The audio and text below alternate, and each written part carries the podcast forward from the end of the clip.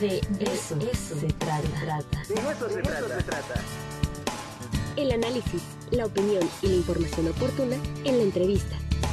De eso se trata.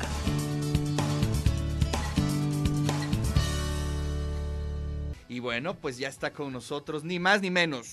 Suenan los tambores.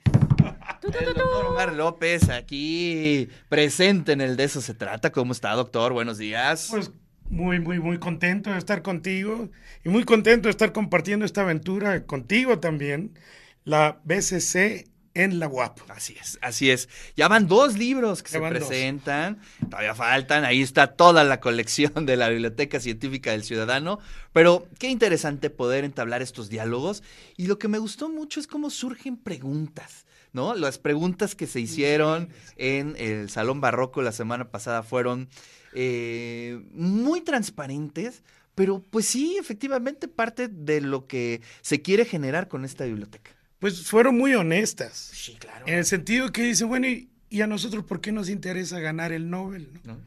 Yo le hice la pregunta a la, a la rectora, le dije, ¿está la UAP lista para ganar un Nobel? Y ni lo pensó. Me dijo, sí. Claro. Y los alumnos dijeron, ¿y para qué? Bueno, pues no sé, pa- pa- para... es muy interesante. Es una muy pregunta muy, muy, buena, muy buena, pero eso quiere decir, desde así corto, es estar en Fórmula 1. Sí. Oye, pero a mí me gustó mucho esa pregunta porque eh, eh, en cuanto la hizo este muchacho, que de que es pues, de 15 años, ¿no? Sí, un jovencito. un un jovencito, de 15 años. En ese momento se me prendió, eh, digamos, todo este recorrido que hemos tenido, desafortunado, por cierto, desde los 80 a la fecha, ¿no? Cuando se dijo, no es necesario que eh, el país sea productivo en ciertas áreas, en ciertos eh, temas, porque eh, somos vecinos de Estados Unidos, ellos nos dotan de la tecnología, nos dotan de la ciencia, y nosotros consumimos o nosotros maquilamos. Y hoy eh, es parte de nuestra tragedia, ¿no? Que no hemos podido como país, desde hace pues, ya este, más de 30 años, tener un desarrollo científico importante. Y fíjate cómo estas generaciones lo perciben, ¿no? Es decir, de pronto dicen, "Mm, mm, ¿para qué desarrollamos? Eso es una pregunta Ya les afectó. Y, importantísima. y lo importante, afortunado, que no hicimos caso. O sea, al pie de la letra. Claro. Porque decían... La para- resistencia. pues sí, ¿para qué? Dice, si nosotros lo hacemos, bueno, pues yo tengo dos o tres científicos buenos, pues hay, hay que hacerlo. ¿no? Claro. Bueno, somos 30 mil en el Sistema Nacional de Investigadores, ¿no? Entonces, bueno, pues con 30 mil, pues sí, podemos hacer la primera línea, ¿no? Como, como defender los fuertes aquí, ¿no? Vamos, la primera línea, armados de machetes y nos damos, porque sí nos damos. Claro. Y lo- lo- lo que hay que reconocer es que hay buena ciencia en México. Sí. Por eso te digo, por eso traigo la Fórmula 1, aunque digan que es un gasto superfluo, pero ahí están a la hora de la hora, ¿no? Este, porque el Checo Pérez, el Checo Pérez es Checo Pérez, ¿no? Es, es un mexicano Pérez, ¿no? No, Que no lo dejan ganar, por cierto. Bueno, pero ahí Su está. compañero de... Ah, no importa, pero le gana Hamilton. Entonces, el equivalente a Checo Pérez es nuestro Mario Molina, Sí, un claro. premio Nobel que ganó en la Fórmula 1. Nos falta hacer otro premio Nobel aquí adentro, que ya lo han hecho los españoles, lo han hecho los argentinos. Egresados, estudiantes de un premio Nobel eh, Jusei, argentino, están aquí en México. Claro. ¿no? Sí, Hecho sí. en casa Sí, sí. eh, con los recursos que tenían. Entonces, yo veo esta una, como una gran oportunidad Claro. de reconocerlos. Checo Pérez está allá en el Fórmula 1, bueno, ¿por qué no podemos saber más? Sí. Y lo que siempre es elegido nos pone sin la llaga, ¿no? Nos dice, pero no hay ciencia, señores. Ajá. Sí, ya publicaron en Nature y todo esto, pero no hay ciencia.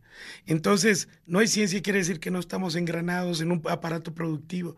Eso es lo que falta. Exacto. Y es muy atinado que, por ejemplo, estas presentaciones, eh, los públicos sean los estudiantes de nivel medio superior. Sí. Es muy afortunado porque precisamente están en el momento en que van a decidir sus vocaciones, ¿no?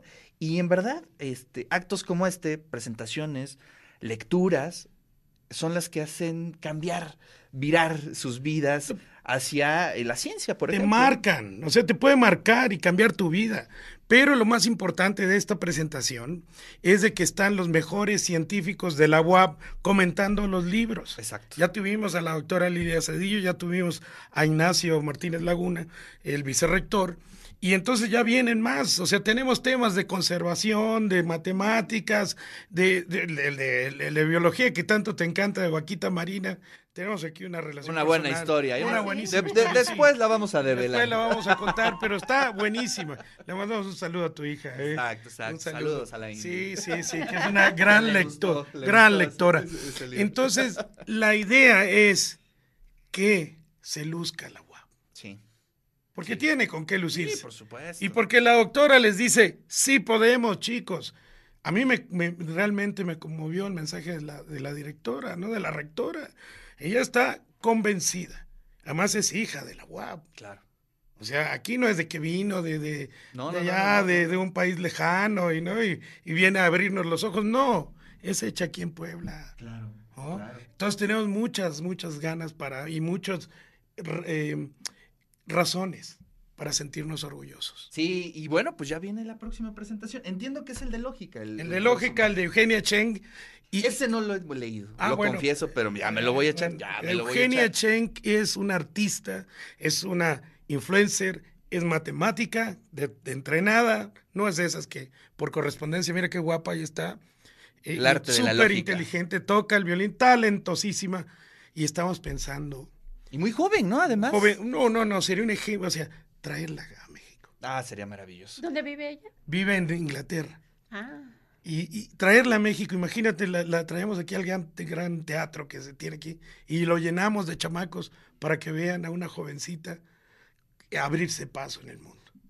¿no? Así es. Entonces, estamos ya también, de- de- este, sin los pocos minutos que nos quedan, estamos cambiando de imagen, eh, la biblioteca científica.